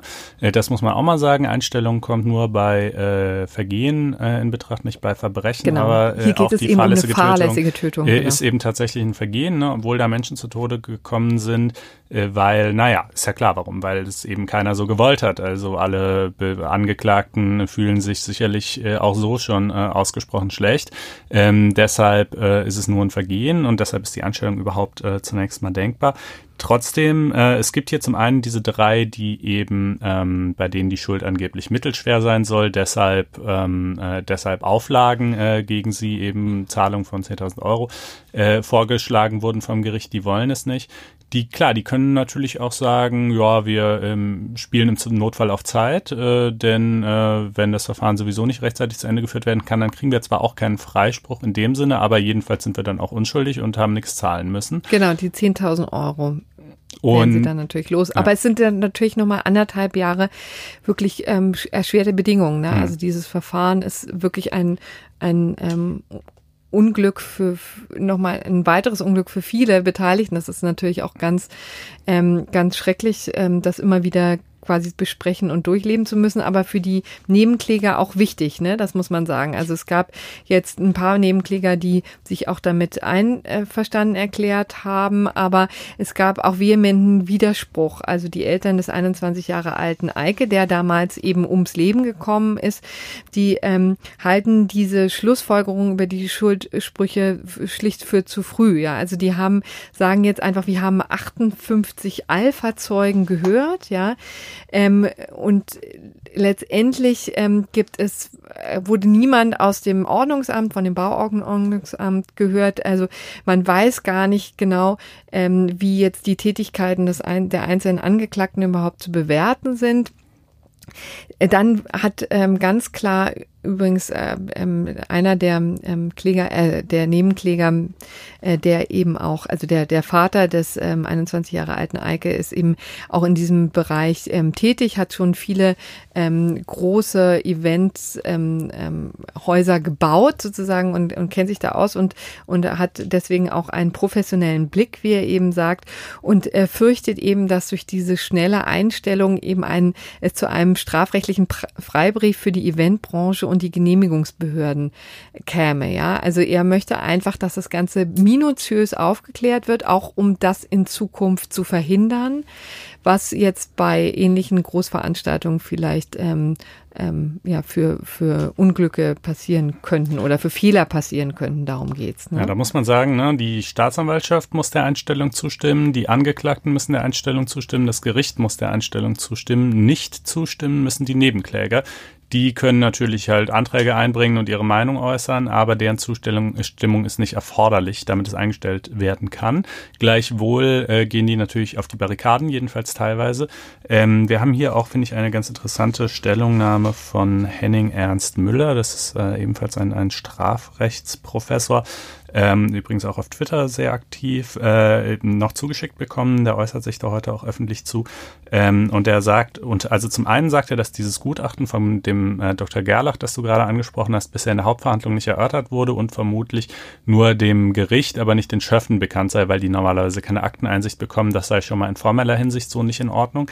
Und in materieller Hinsicht schreibt er, Der gerichtliche Vorschlag beruht neben anderen Erwägungen, wie etwa der Dauer des Verfahrens, darauf, dass hier ein multikausales Geschehen vorliege und der Schuld, die Schuld der Angeklagten sich auch dadurch verringere, dass andere Personen ebenfalls fahrlässig Ursachen gesetzt hätten. Mhm. Es ist jedoch eine Fehlvorstellung, dass im Strafrecht die Schuld an einem Geschehen quasi aufgeteilt wird, wenn mehrere beteiligt sind. Vielmehr haftet im Strafrecht jede Person für ihre eigene individuelle Fahrlässigkeit nach deren Vorwurfbarkeit und dies unabhängig davon, wer und wie viele andere für ein Tatgeschehen verantwortlich sind. Also dieses, ähm, der sagt ja, da macht man sich zu leicht, wenn man quasi sagt, nö, das diffundiert so ein bisschen äh, irgendwie in der Menge weg, ja, sondern äh, man muss eben schon klar gucken, ist es zurechenbar, hat das wirklich dazu geführt, wie schwer wiegt das? Okay, klar, natürlich, möglicherweise wiegt es weniger schwer eben aber äh, das sozusagen könnte nicht dazu führen, dass man, dass man dann ähm, einfach das einstellt. Ähm, ja, weil ja, umgekehrt, genau, könnte man sagen, je mehr daran beteiligt sind, umso, umso fahrlässiger kann man sich verhalten, ne? desto mhm. Ja, kleiner ähm, ist, ist das, äh, desto ja. kleiner ist das Rad, das man selber dreht. Ja, und dass ein Geschehen eben mehrere Urheber hätte, sei ja doch also gerade bei so Großveranstaltungen und so absolut die Regel. Das sei ja quasi immer so. Das sei jetzt auch irgendwie nichts äh, Besonderes in diesem Fall äh, und äh, würde es eben nicht ähm, irgendwie legitimieren, dass man hier von Strafe absieht. Und es sei ja auch nichts total Unvorhersehbares eingetreten wie eine Naturkatastrophe oder so, was hier die Zurechnung durch Bereiche, sondern es hätten sich doch letztlich genau die Verfahr äh, Gefahren verwirklicht, die eben durch die defizitäre Planung, mögen daran auch etliche Stellen beteiligt gewesen sein, entstanden sind. Ähm, und äh, ja, das sind so im Wesentlichen seine Argumente und äh, das äh, wollten wir mal auch für die Perspektive der Nebenkläger hier vortragen. Genau, also klar ist jedenfalls, dass das jetzt für die sieben eingestellt wird, wahrscheinlich sogar schon heute. Mhm. Ähm, für die anderen drei wird es eben weitergehen, aber. Wenn sie sich nicht doch noch bereit finden, könnte man sich ja auch denken. Meinst du? Ich weiß nicht. Also normalerweise rät dir natürlich irgendwie dein Anwalt, im Strafverfahren, äh, wenn du eine Einstellung angeboten bekommst, nimm sie. Und ähm, ja, also alleine, also jetzt sich nochmal anderthalb Jahre dem auch auszusetzen und so, hat man, glaube ich, auch nicht so viel Lust. Andererseits kann es natürlich, ja. obwohl du dann zwar, du bist dann zwar haben, ne? nicht verurteilt, ähm, aber trotzdem haftet dem natürlich ein gewisser Makel an, wenn du halt die Einstellung nach 153a nimmst es wird halt so als halbes Schuldeingeständnis öffentlich gelesen werden, auch wenn es das juristisch nicht ist. Ähm, äh, also das, das mag natürlich eine Rolle dabei spielen, dass sie das nicht wollen. Hm. Aber gut, das ist der Stand in Sachen Love Parade. Ja, also letztendlich, ich meine, das ist schon ein nachvollziehbarer Schritt. Also übrigens, Thomas Fischer hat eben bei der Veranstaltung, von der ich am Montag sprach, eben auch das durchaus auch ähm, gerechtfertigt und gesagt, das ist schon total nachvollziehbar. Und ähm, das hat er übrigens auch in seiner Kolumne auf Spiegel Online so gesehen. Ähm, auf der anderen Seite ist es, ja, also kann ich schon auch die, äh, die Argumente der Nebenkläger zumindest ähm, nachvollziehen, dass das natürlich der jetzige Stand auch durchaus unbefriedigend ist. Aber ja. ob das jemals zu einer gänzlichen Klärung kommen wird, ja. ist ohnehin zweifelhaft. Also wirklich ein großes Unglück in jeglicher Hinsicht. Was soll man mehr dazu sagen? Ja. Dann so. kommen wir jetzt zu einem nüchternen Thema. Weiß Gott. Wir, es geht äh, hier auf und ab. Die Grundsteuer. Die Grundsteuer ist aber auch so kompliziert oder nüchtern sie auch daherkommt, ein sehr wichtiges, ähm, ähm, eine sehr wichtige Sache für alle, für Hauseigentümer genauso wie für Mieter, denn äh, die müssen das letztendlich zahlen. Das ist ähm, in der äh, Betriebskostenverordnung übrigens so festgelegt, dass es möglich ist, dass ähm, Vermieter eben die Grundsteuer überwälzen können auf ihre Mieter und das äh, findet auch statt. Ähm, ich glaube, so immer, man sagt so durchschnittlich 19 Cent pro Quadratmeter. Das ist so die Belastung. So. Und das ist, äh, so titelte es die Bild, äh, die ungerechteste Steuer in Deutschland. Ja. Das weiß ich jetzt nicht. Höchstrichterlich festgestellt. Vor einem Jahr hat das Bundesverfassungsgericht ja gesagt, die Grundsteuer, so wie sie jetzt erhoben wird, ist ungerecht. Ja, weil ist verfassungswidrig. Haben wir auch drüber gesprochen hier im Podcast. Haben wir auch drüber natürlich. gesprochen. Und deswegen ähm, ist jetzt alles aufgeregt. Die, äh, die Finanzminister, die Länder, die Kommunen müssen jetzt eine neue Regelung finden. Die Uhr tickt. Bis Ende 2019 müssen sie sich geeinigt haben, also nur noch bis Ende dieses Jahres. Da muss das Gesetz ähm, ähm, ja, umgesetzt sein. Und dann haben sie noch mal vier Jahre, um das tatsächlich verwaltungstechnisch umzusetzen. Denn das wird ein riesiger, riesiger Herkulesaufgabe. Das mhm. ist schon mal ziemlich sicher, denn es müssen 36 Millionen Grundstücke in Deutschland neu bewertet werden. Vielleicht noch mal zur Ausgangslage. Was ist jetzt hier eigentlich so ungerecht? Ähm, es ist ähm, die Grundsteuer wird ähm, schon, glaube ich, seit den 50er Jahren recht ähm, trivial erhoben, nämlich ähm, es gibt eigentlich ähm, nur ein Einheitswert, ja, der irgendwann mal eben festgestellt wurde in den 50er Jahren und der sich quasi fortschreibt und ähm, der bei der Berechnung der Grundsteuer eben eine Rolle spielte und zwar egal, wie sich die das jeweilige Gebiet, die Lage, ähm, die Region entwickelt hat. Ja, also das heißt, wir hatten ähm, Bereiche da in Kreuzberg zum Beispiel, die sehr ähm, nah an der Mauer waren, an der späteren Mauer an der Grenze ähm, zur zu Ostberlin, die damals natürlich nicht viel wert waren. Ja, ähm, und die ähm, jetzt natürlich aber einen Haufen Wert zugelegt haben und ähm, deswegen ähm, eigentlich ganz anders, anders ähm, besteuert werden müssten, war aber eben einfach nicht so. Denn der Einheitswert wurde einmal festgelegt, sollte eigentlich alle sechs Jahre neu festgestellt werden, aber das war einfach allen Beteiligten zu kompliziert und deswegen hat man es nicht gemacht. So. Ja, und jetzt äh, war die große Debatte, nachdem man es ja jetzt machen muss, äh, wie macht man's? Ähm, da gibt es natürlich ganz unterschiedliche Verfahren äh, mit äh, ganz unterschiedlichen Auswirkungen. Ähm, was ist jetzt das Modell, auf das man sich letztlich geeinigt hat? Ne, ich meine, genau. Am Freitag haben eben Bundesfinanzminister Olaf Scholz und die Länder sich auf folgendes Modell geeinigt. Also es soll einmal das Alter des Gebäudes eine Rolle spielen, dann der regionale ähm, Bodenrichtwert, ja, also das ist eben quasi der Wert der Fläche. Und es soll noch die durchschnittlichen Netto-Kaltmieten in dem jeweiligen Gebiet eine Rolle spielen. Und da werden jetzt Daten herangezogen vom Mikrozensus, den das Statistische Bundesamt erhebt, ja, äh, und die natürlich auch nur Stichproben sind. Das ist natürlich keinesfalls flächen, flächendeckend. Ähm, Stichproben, die sollen eben da einfließen. Dann kommt noch eine Steuermesszahl hinzu, ja. Ähm, die soll übrigens erheblich ähm, gesenkt werden. Und dann kann die jeweilige Kommune ähm, das anpassen auf mit einem gewissen Hebesatz. Ja, ja da muss man dazu, den gab es bisher auch schon. Den gab es auch. Steuermesszahl und Hebesatz gab es bisher. Genau, aber mit diesem Hebesatz kann die Gemeinde, die Kommune ähm, quasi ihr Gesamtaufkommen aus der Grundsteuer senken oder steigern aber sie kann keine punktuellen Anpassungen vornehmen. Also nee. sie kann jetzt nicht sagen, dieses Gebäude wird höher besteuert oder dieser Stadtteil wird höher besteuert, sondern nur, damit kann sie halt nur einfach die Gesamtlast aus der Grundsteuer insgesamt heben oder senken.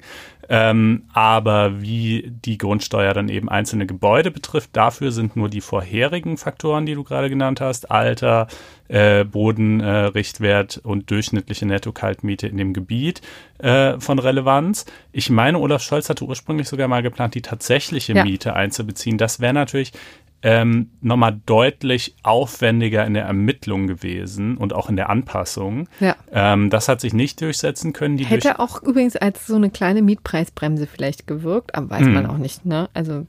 Ja. Wobei, wenn man das alles, wenn man die Grundsteuer auch mit umlegt, dann vielleicht auch ja. wieder nicht. Ähm, was halten wir jetzt von diesem Modell? Ist das, ne, also die Faktoren sind ja immer sozusagen, wie gerecht ist das Ergebnis und ähm, wie auch einfach, wie groß ist der Verwaltungsaufwand? Es gibt ja Schätzungen, dass bis zu ein Drittel der Einnahmen aus der Grundsteuer allein für die Kosten der Bemessung der Grundstückswerte draufgehen. Ja. Nur die muss man ehrlicherweise sagen, um die kommt man nicht drum herum, ne? denn es wurde eben einfach jahrzehntelang nicht gemacht, aus natürlich guten Gründen, aber so oder so müssen die auf jeden Fall nachgeholt werden. Ich kann es ehrlich gesagt nur ganz schlecht bewerten. Ich habe jetzt mit dem stellvertretenden Geschäftsführer ähm, des ähm, Deutschen Städte- und Gemeindebundes, Herr Zimmermann, ein Interview geführt. Auch das ist übrigens auf FAZ Einspruch zu finden. Die waren ganz vergnügt, ja, und sagten im Wesentlichen, das ist ein gangbarer Weg, ja, das hält den Aufwand noch in Grenzen wie gesagt, also aufwendig wird so oder so. Aber ähm, ist es nicht so schlimm wie befürchtet. Die wollen einfach nur wie verrückt jetzt eine, ähm, eine Einigung so schnell wie möglich, weil ansonsten, wenn das natürlich nicht ähm, fristgemäß alles passiert. Dann, ich glaube, im Jahr 2020 muss eben angefangen werden, ähm, dass die Bürger die Steuererklärungen mit, die, äh, mit diesen Angaben zur neuen Grundsteuer auch ausfüllen. Ja, und wenn das alles nicht passiert, dann entfällt natürlich die Steuer und das sind 14 Milliarden für die ähm, Städte und Gemeinden und das ist natürlich deren Haupteinnahmequelle. Das wollen die nicht. Übrigens auch noch ein kleiner Hinweis, denn ähm, das Ganze soll jetzt aufkommensneutral stattfinden. Das das heißt, ähm, es wird dann tatsächlich Anpassungen in den Hebesätzen geben. Ja, also natürlich wird, ähm, wird es jetzt zu massiven Verschiebungen kommen, weil eben ähm, Lagen jetzt besser bewertet werden als andere. Ähm, das heißt, auf dem Land wird es wahrscheinlich ein bisschen günstiger, als auf der Stadt wird es, ähm, wird es teurer. Aber insgesamt darf sich der Topf nicht wesentlich vergrößern. So das Versprechen, jedenfalls. Ja, ne, ich meine, das ist auch die Auflage. So. Mhm. Und dann, ähm, deswegen wird es da noch viel um die Hebesätze später gehen, aber das kommt äh, wirklich ganz zum Schluss erst. Und natürlich ist es jetzt dadurch, dass man die Nettomieten drin hat, auch wird es Erhöhungen in Zukunft geben, ja, ganz klar. Also wenn sich die, die Netto-Kaltmieten in einer bestimmten Region erhöhen, wird es auch eine Anpassung dann der Grundsteuer geben und zwar äh, natürlich anders als bisher der Fall war. Bisher ja, waren die relativ fix. Ne? Und es, es gibt natürlich viele Dinge, die man im Detail einwenden kann. Ich habe zum Beispiel gehört, das Alter des Gebäudes fließt ja ein und zwar natürlich der Gestalt, dass je älter ein Gebäude ist, desto tendenziell niedriger die Grundsteuer ausfällt. Äh, da gibt's dann natürlich auch wieder Leute, die sagen, ja, aber Moment mal, ein Altbau, der aber vielleicht total kernsaniert ist, hochmodern und schick und gleichzeitig noch diesen Altbau-Flair hat, äh, der ist doch super viel wert, der müsste doch höher besteuert werden. Ja, klar, ist wahrscheinlich so, aber das liegt dann eben auch einfach ein bisschen in der Natur der Sache, man kann einfach nicht in jedes einzelne Gebäude reingehen und, und äh, quasi alles genau ermessen und am besten Gutachten zu jedem Gebäude fertigen. Es muss ein Stück weit überschlägig sein und äh, das führt dann eben in gewissen Grenzen zu Ungerechtigkeiten. Ähm, ich denke mal, und, und am Ende des Tages, wie gesagt, wenn, wenn der Aufwand so hoch ist, dass, dass irgendwie ein Großteil der Steuer vom Aufwand ihrer Erhebung gefressen wird, dann, dann ist das auch absurd. Ähm, ich denke mal, nee, dass das ja jetzige Modell Groß. so ganz. Nee, es ist ja kein Großteil und man muss ja ehrlicherweise sagen, wenn das erstmal erledigt ist, sozusagen die neue Bewertung, dann ist das ja auch ein System, was tragfähig hm. ist. Ja. Ne? Na gut, also auf die, die werden wir so schnell nicht los, Konstantin, kann ich dir sagen. Ja, ja, nee, ich mache mir da aber auch keine Hoffnung. Dann werden wir äh, dieses, ähm, dieses nüchterne, aber sehr wichtige los. Thema erstmal äh, abschließen und kommen jetzt zu deinem Haar- und Barterlass, lieber ja, Konstantin. Ja. Also der wird so genannt, ähm, tatsächlich ist das die zentrale Dienstvorschrift A 2630 aus 1 ähm, der Bundeswehr, die übrigens formell ähm, äh, verabschiedet wird vom Bundespräsidenten. Ich denke mal entworfen und in der Sache irgendwie äh, durchgekaspert wird es halt wahrscheinlich irgendwie im Verteidigungsministerium. Ich denke jetzt nicht, dass der Bundespräsident sich da persönlich hinsetzt und äh, sich das genau überlegt. Na, doch, Auf, das kann man sich gut vorstellen. naja, also jedenfalls, was steht da drin? Ähm, da stehen verschiedene ähm, äh, Vorschriften drin zum äußeren Erscheinungsbild der Soldatinnen und Soldaten, äh, eben unter anderem zur Haar- und zur Barttracht, auch zu Piercings, zu Tattoos, zu allen möglichen Sachen. Ähm, die wurde schon in der Vergangenheit ähm, angegriffen äh, vor dem Bundesverwaltungsgericht. Äh, ohne Erfolg wohlgemerkt, äh, weil sich da ein Kläger beschwert hatte, der gesagt hat, ich darf als Mann nach dieser, nach diesem Haar- und Barterlass muss ich kurze Haare tragen, äh, die dürfen den Hemdkragen nicht berühren, steht da, glaube ich, drin. Ähm, wohingegen Soldatinnen auch lange Haare tragen dürfen, zumindest wenn sie die dann irgendwie zum irgendwie hochbinden oder so. Ähm, das hat das Bundesverwaltungsgericht äh, aber als legitim erachtet. Äh, dabei spielt natürlich eine Rolle, ich finde es ehrlich gesagt auch Okay, fangen wir noch eine Stufe früher an. Erstmal, warum überhaupt? Naja, aus Ja. hygienischen und aus Sicherheitsgründen. Ähm, äh, Sicherheitsgründe, damit man die Haare nicht im, im Helm ja, einklemmt. Ja, sich nicht verfängt, nicht im Helm einklemmt und hygienische Gründe eben, wenn man irgendwo länger im Einsatz ist und äh, nicht dort möglicherweise im Ausland eben keine Sanitärvorrichtungen vorhanden Und sind. Frauen kriegen die Hygiene besser hin, oder was? Äh, nee, das natürlich nicht. Also die sind von dem, von dem Problem schon auch genauso betroffen. Aber es ist für Frauen einfach einschneidender, äh, eine Kurzhaarfrisur tragen Ah. zu müssen. Also natürlich gibt es auch Frauen, die auch freiwillig und gerne einen Kurzhaarschnitt tragen und denen das steht, aber die meisten Frauen haben eben doch eher lange Haare und die meisten Männer eher kurze. Und äh, diese überschlägige Betrachtung ist dann vielleicht im Einzelfall nicht ganz so schön, aber das fa- fand das Bundesverwaltungsgericht jedenfalls 2013 in Ordnung. Das ist auch nicht der Grund, warum ähm, es den Haar- und Barterlass jetzt für unwirksam erklärt hat, sondern ein anderer. Denn der, der, die Ermächtigung, äh, diesen Haar- und Barterlass so eben ähm, äh, zu erlassen, die ergibt sich aus dem Soldatengesetz. Und äh, da hieß es in Paragraph 4 Absatz 3 bisher, der Bundespräsident, wie eben gesagt, setzt, soweit gesetzlich nichts anderes bestimmt ist, die Dienstgradbezeichnung der Soldaten fest. Er erlässt die Bestimmungen über die Uniform der Soldaten. Er kann die Ausübung dieser Befugnisse auf andere Stellen übertragen. So. Und jetzt äh, wurde dieser Paragraph 4 Absatz 3 des Soldatengesetzes aber 2017 neu gefasst. Äh, man muss ja sagen, ne, schon nach der alten Fassung Moment mal, die Bestimmungen über die Uniform, also Uniform ist ja eigentlich jetzt nicht irgendwie das, was man sich unter Haaren vorstellt Ja. oder unter Tattoos oder unter Piercings, hat man aber damals eben sehr weit interpretiert und äh, das quasi als legitim erachtet, dass in diesem Haar- und Barterlass, der nach Paragraph 4 erlassen werden darf, auch solche Bestimmungen mit äh, enthalten sind. Ähm, jetzt heißt es in der neuen Fassung, er erlässt die Bestimmungen über die Uniform der Soldaten und bestimmt die Kleidungsstücke, die mit der Uniform getragen werden dürfen, ohne Uniformteile zu sein. Ähm, und äh, damit ist ja quasi sozusagen diese Regelung sogar nochmal spezifiziert, ja, also nämlich nicht nur die Uniform, sondern auch Kleidungsstücke, die da mitgetragen werden dürfen, ohne Uniformteile zu sein. Und da sagt das Bundesverwaltungsgericht, okay, also aber spätestens jetzt kann man echt nicht mehr behaupten, dass dieser Paragraph 4 äh, eine Ent- Ermächtigung enthalten würde, auch Vorschriften äh, über Haare, Tattoos, Piercings und so weiter zu erlassen. Das war vorher schon ehrlich gesagt ein bisschen kipplige Sache, also finde ich auch schon schwierig mit dem Wortlaut zu vereinbaren. Aber jetzt ist der sogar noch geändert worden und es wird sogar noch dezidiert auf andere Kleidungsstücke eingegangen und nicht in Kenntnis natürlich dieses Haar- und Barterlasses, nicht äh, auf, auf das Thema Haare, dann ähm, taugt das einfach nicht mehr. Ähm, aber- dann haben sie alles gekippt. dann haben sie alles gekippt, aber interessanterweise, äh, also haben gesagt, eigentlich unwirksam, mangels gesetzlicher Grundlage, muss aber, soll oder vielmehr darf, muss, wie auch immer, äh, bis zu einer Neufassung, weil sich nämlich aus der, aus der Reform des Paragraph 4 nicht ergab, also aus der Gesetzesbegründung nicht ergab, dass man diese, diese Vorschriften über, über äh, sonstige Sachen abschaffen wollte, äh, hat das Bundesverfassungsverwaltungsgericht sich gedacht, oh, war wahrscheinlich eher so eine Art Redaktionsversehen, haben die einfach nicht gemerkt.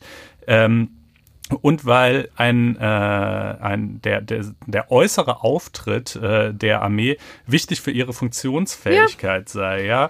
Ähm, ein einheitliches Auftreten der Bundeswehr im Interesse ihrer Funktionsfähigkeit geboten ist, so heißt es Was sollen die. Franzosen sonst Äh, von uns denken? genau. Oder, oder die britischen. Das ist Kollegen? natürlich auch das große Problem der deutschen Bundeswehr. Ja, Stichwort Gotch Fock, Tornado, äh, wie hieß nochmal dieses Sturmgewehr G7 und irgendwas. Äh, also Das um wirklich die da, Ecke schießt, Ja, das um die Ecke schießt, genau. Ähm, äh, also wirklich, ne, ich meine, da läuft so ungefähr nichts richtig. Ich glaube, dass äh, irgendwie ein bisschen längere Haare sind das geringste unserer Probleme. Ähm, äh, deshalb finde ich das ehrlich gesagt fragwürdig. Man kann auch einfach mal sagen, lieber Gesetzgeber, wenn es verpennt hast, Pech gehabt, äh, ist unwirksam, kannst ja immer noch ein neues Gesetz erlassen und zwischenzeitlich ist es dann halt so, wie es ist. Aber das Bundesverwaltungsgericht meint, nein, dann laufen die alle rum wie die Jungs vom Suicide Squad, das geht ja gar nicht. Äh, deshalb. Was ähm, bitte ist der Suicide Squad? Ach, das ist so ein, so ein, so ein Hollywood-Film mit äh, irgendwie so, so Anti-Superhelden, so ein bisschen. Und die haben halt alle so ein extrem schräges Äußeres, äh, halt super Ja. geschminkt, tätowiert und so. Ist sehr beliebt zu Halloween auch als Verkleidung. Ähm, und äh, deshalb, ähm, äh, deshalb soll das eben trotzdem, obwohl es unwirksam ist, einzeln weiter ange angewandt werden. Soweit ich sehe, haben sie dem Gesetzgeber noch nicht mal eine Frist gesetzt. Das hätte man ja wenigstens irgendwie mal machen können. Ja, das hätte man machen müssen, ehrlich gesagt, Ja. bei unserem Gesetzgeber, den wir natürlich sehr schätzen, aber er bummelt mitunter. er bummelt, ja, hast schön gesagt. Dann kommen wir jetzt zum Containern. Ja. Ähm, auch das ist eigentlich eine ähm, durchaus leichte Kost. Buchstäblich. Also damit ist äh, gemeint, das ist übrigens jetzt auch eine, eine durchaus eine Bewegung, die es schon länger gibt. Also deswegen auch diese Bezeichnung Containern. Man, ähm, es gibt, es sind meistens Aktivisten, die die Verschwendung dieser Welt anprangern und von Lebensmitteln und die sich vergreifen an den Abfallcontainern von großen, was weiß ich, Restaurants oder eben auch ne, Restaurants, Supermärkten, Supermärkten vor allem, vor allen Dingen, wo ja immer wieder ähm, frisches Gemüse drin landet. Ähm, Was halt das- ein bisschen tätschig ist. Oder Genau. Sachen, die abgelaufen sind formell, aber wir wissen ja alle, dass man viele Produkte auch übers Verfallsdatum hinaus ja, noch äh, aber auch verzehren kann. übrigens nicht zu lange über das Verfallsdatum Ja. hinaus. Auch das erlebt man immer wieder. so, und ähm, die wollen einfach diese Lebensmittel nutzen und äh, steigen deswegen ein. Also in ähm, man sieht das manchmal so in der, tatsächlich in diese Container, die abgeschlossen sind oder so und knacken die dann auf und nehmen sich dann die Gurken raus und so. Und das ist ähm, strafbar. Also das mag jetzt auch mancher ähm, kleinlich finden, aber so ist es. Als Und zwar, es gibt zwei Möglichkeiten. Also einmal ist es Hausfriedensbruch, könnte es eben sein, Paragraph 123 Absatz 1 StGB und oder eben Diebstahl, und das sind eben die Paragraphen 242 StGB und folgende, weil es kann nämlich auch ein äh, besonders schwerer Fall des Diebstahls sein, so wie in dem aktuellen Fall aus Fürstenfeldbruck. aha. Ja, den hatte das äh, Amtsgericht dort zu ähm, verhandeln. Und zwar hatten das eben zwei äh, Studentinnen gemacht. Ja, die äh, sind bei Edeka tatsächlich in diesen Container da gestiegen. Ich weiß nicht, ob sie reingestiegen sind. Jedenfalls haben sie sich Sachen rausgeholt. War ein bisschen unklar, äh, wie hoch der Wert war. Das spielt ja durchaus eine Rolle. Ähm, es wurde tatsächlich von der Polizei auf etwa 100 Euro äh, angewandt, also an, angelegt. Also tatsächlich Nimmt man dann den Gemüse. Neuwert oder ja. wie? Also Und das ist genau der Punkt. Also wahrscheinlich haben das- sowohl Staatsanwaltschaft als auch Polizei den Wert zugrunde genommen, den man, für den man das hätte kaufen müssen. Da hat aber das Gericht schon gesagt, äh, ist nicht. ja, ist ja auch vollkommen abwegig. ist, also äh, genau. Also letztendlich ist es, ähm, also äh, man könnte auch sagen, es hätte hat so gut wie gar keinen Wert, weil es hat ja, es hat ja, ähm, es würde ja niemand kaufen. ja. also wenn es einen, einen Marktwert hätte, dann würden sie es wahrscheinlich nicht wegschmeißen. Ja. So, und der Punkt ist, also man muss dazu sagen, es gab zwei äh, Lager in diesem Fall. Es gibt natürlich ähm, das, ähm, die Studentin, die ganz klar da einen Missstand anprangern wollten. Es gab die Staatsanwaltschaft, die einen anderen Missstand anprangern wollte, nämlich das Container. Und es gab das Gericht, die gesagt haben, Kinders, jetzt habt euch doch bitte nicht so. Die wollten einfach am liebsten einstellen. Und ja, wegen ähm, äh, und zwar wegen Geringfügigkeit. Ne? Das ging aber nicht, weil die Staatsanwaltschaft ähm, nicht zugestimmt hat und man gesagt hat, es gibt einfach immer noch ein öffentliches ähm, Interesse an der Strafverfolgung. Also das ist doch vollkommen irre, ganz ehrlich. Ich meine, das Love Parade-Verfahren, da stimmen sie zu und hier nicht. Beim Containern, beim Wegnehmen von Müll. Man muss ja vielleicht erst noch mal noch eine Stufe davor, ne? Wenn, wenn ihr jetzt denkt, wieso ist das überhaupt Diebstahl? Das haben die, das hat Edeka doch weggeworfen. Naja, unsere Rechtsprechung sieht es übrigens, wie ich finde, auch durchaus nicht zwangsläufigerweise so, dass äh, man äh, das Eigentum an Müll nicht aufgibt, sondern den dahinstellt und ich meine, der quasi der, der Müllabfuhr eine Aneignungsbefugnis ausspricht Ja. implizit, aber weiterhin Eigentümer des Mülls bleibt. Genau, es gibt übrigens zwei Möglichkeiten. Es gibt nämlich da, natürlich die Möglichkeit, dass wenn du das in deinen Müll wirfst, dass du dann quasi das Eigentum aufgibst. Ne? Eben. So heißt und dann wäre es ja herrenlos, wenn es keinen Eigentümer hätte. Und Dann dann, könnte man sagen, äh, es ist schon deshalb kein Diebstahl, weil einfach gar kein fremdes Eigentum verletzt Ja. wird. Und Aber das ist allerdings eine anders, ne? Mindermeinung und Ja. die herrschende Meinung heißt, es bleibt eben, ähm, es bleibt eben im Eigentum. Und ehrlich gesagt, wenn man ganz kurz mal ein bisschen drüber nachdenkt, ergibt das auch einen Sinn. Ähm, es ist nämlich tatsächlich in der, in der jeweiligen Abfallordnung auch ähm, so festgelegt, liegt daran, dass du natürlich, wenn du ähm, das Eigentum aufgibst, auch nicht mehr dafür zuständig bist und nicht mehr dafür verantwortlich bist. Und das versuchen natürlich die ganzen, ähm, ab, das Abfallrecht zu verhindern. Denn du musst ja als, ähm, als ähm, als jemand, der diesen Müll auf die Straße stellt, sich auch dafür verantwortlich zeigen, dass der auch weggeräumt wird. Ne? Aber das könnte man meines Erachtens anders in den Griff bekommen. Man könnte ja den Akt der Dereliktion, wie es technisch heißt, also der Eigentumsaufgabe, eben an irgendwelche Bedingungen knöpfen. Beispielsweise, dass es eben nur zulässig ist, wenn das ordentlich in der Mülltonne ist, die eben irgendwie registriert ist oder so. Also ich fand diese, ich fand diese herrschende Meinung schon immer nicht so ganz überzeugend, aber im Wesentlichen wäre es ja auch in den meisten Fällen auch völlig egal. Nobody cares, ob das jetzt irgendwie als, als herrenlos angesehen wird oder nicht. Relevant wird es eben gerade genau in diesem Fall beim Containern. Ja. Ähm, und äh, das ist doch nun wirklich, also victimless crime, wenn ich jemals eins gesehen habe, äh, Verbrechen ohne Opfer. Ich weiß, also den Supermärkten kann es wirklich egal sein, finde ich. Ähm, und der arme Supermarkteigentümer hat übrigens dann auch einen Shitstorm über sich äh, ergehen lassen müssen. Dafür hatten sich die Studentinnen durchaus auch entschuldigt, obwohl sie ja nun mhm. bedingt nur was dafür können, eigentlich gar nicht. Ne? Aber offensichtlich ähm, ja. Ja, also irre, dass, ne, dass die Staatsanwaltschaft da nicht zustimmt. Haben die nichts zu tun oder wie? Naja, also äh, sie wollten offensichtlich ein Exempel statuieren. Ne? So, aber was ist draus geworden? Das Interessante ist, also das Strafgesetzbuch hat auch immer wirklich tolle äh, Möglichkeiten parat. Ja, ähm, also Dieb, ähm, das, das Gericht konnte ähm, konnte da nicht anders, musste also tatsächlich zu einem Urteil kommen. Und was haben sie gemacht? Also sie haben ähm, eine ähm, Verwarnung nach Paragraph 59 StGB ausgesprochen. Ja, und zwar ist es eben ähm, eine Verwarnung mit Strafvorbehalt. Ja? Hm, das ist quasi nochmal eine Stufe unter Bewährung.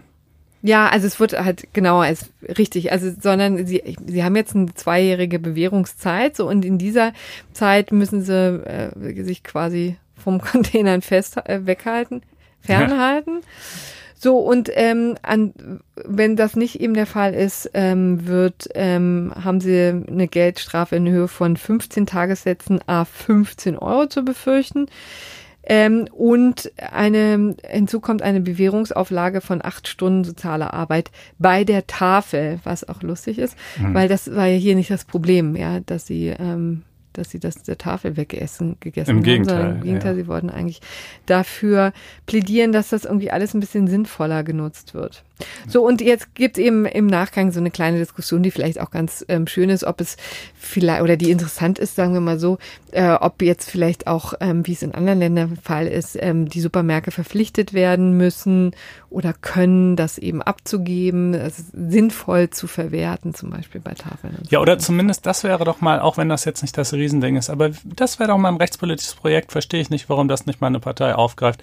Einfach eine Bestimmung ähm, äh, in den, in den Diebstahlsparagraph einzufügen, die sagt, äh, die halt explizit klarstellt, dass ähm, äh, das Container nicht strafbar ist. Fertig. Also warum nicht? Ich meine, anders natürlich von mir aus nochmal, wenn diese Container jetzt irgendwo auf dem Betriebshof stehen und man da irgendwie erst, weil du eben auch sagtest, Hausfriedensbruch vielleicht noch irgendwie einsteigt oder so, okay, dann sind nochmal andere Interessen tangiert. Aber die reine Wegnahme von Müll, sorry, da sehe ich wirklich nicht das geringste Strafverfolgungsinteresse. Ähm, das fände ich mal ein äh, sinnvolles Projekt. Ja, und da kann ich einfach nur den äh, Amtsgerichtssprecher Herrn Schütte zitieren, über LTO übrigens. Äh, mhm. Die hatten auch noch einen sehr ausführlichen äh, Artikel darüber, der sich lohnt. Da ähm, wurde er zitiert mit den Worten, man sorgt sich da auch ein kleines bisschen um den Ruf der Justiz. Ja, das äh, kann man vielleicht so sagen. So, jetzt haben wir noch ähm, zwei kleinere Sachen. Ne? Also den mhm. Rechtspakt das Pakt für den Rechtsstaat. Entschuldigung, genau. Rechtspakt wollte ich das kurz ja. formulieren. Also eigentlich ja gar keine so kleine Sache. Ne? Da haben wir ja schon verschiedentlich darüber gesprochen. Das hier ist jetzt so ein bisschen die Vollzugsmeldung. Es sollen 2000 Stellen für Richter und Staatsanwälte geschaffen werden. Die groß, das hatte die Große Koalition im Koalitionsvertrag auch so vereinbart. Das äh, war natürlich so ein bisschen in die hohle Hand versprochen, denn ähm, äh, bezahlen müssen diese Stellen eigentlich die Länder, weil die Justiz Ländersache ist und nicht äh, Bundessache und, äh, und der Bund mh, mm, kann dann eben auch nur begrenzt Geld zuschießen. Die Länder wiederum haben gesagt, äh, ja, das ist ja nett, dass ihr Versprechungen äh, ausstellt, die wir dann bezahlen müssen. Ähm, und so ging das dann also eben hin und her, wie es jetzt am Ende irgendwie sein soll. Ähm, die Länder schätzen, dass diese 2009 Stellen allein 400 Millionen Euro pro Jahr kosten. Das scheint mir übrigens arg übertrieben, äh, wenn man jetzt mal so kurz runterbricht. Äh, das kommt doch in etwa auf 200.000 Euro pro Stelle, wenn ich noch halbwegs Kopf rechnen kann. Wenn du das sagst. Ich meine ja. Ähm, äh, also das scheint mir irgendwie etwas übertrieben, aber jedenfalls ist natürlich mal klar, dass das, was der Bund jetzt tatsächlich zuschießt, auch nicht reichen wird oder vielleicht mal für das erste Jahr reichen wird, aber eben nicht auf alle Zeiten. Denn es sollen 220 Millionen Euro vom Bund an die Länder fließen. Ähm, äh, in zwei Tranchen. Die erste Tranche von 110 Millionen Euro soll ausbezahlt werden, sobald die Länder 1000 Stellen geschaffen haben. Die zweite Tranche, sobald alle 2000 Stellen realisiert sind. Ähm, Grundgesetzänderung äh, ist dafür nicht notwendig, ähm, denn das wird über diese vertikale Umsatzsteuerverteilung, die wir auch beim Bildungspakt schon mal angesprochen haben, ähm, was so ein ganz flexibles Element ist, äh, dann verrechnet. Ähm, also jedenfalls, ehrlich gesagt, wer es bezahlt, ist mir fast ein bisschen egal. Hauptsache es passiert. Äh, es scheint mir durchaus geboten zu sein. Ähm, man muss zwar fairerweise auch sagen, wenn man mal so, es gibt ja auch so Vergleichsstatistiken, äh, anschaut, wie viele Richter pro 1000 Einwohner hat ein Land, dann ist, hat Deutschland auch heute schon ziemlich viele. Äh, die mhm. meisten auch europäischen Länder haben deutlich weniger. Äh, das nimmt natürlich der Kritik, dass die äh, Justiz äh, irgendwie personell zu dünn besetzt sei, ein bisschen den Wind aus den Segeln.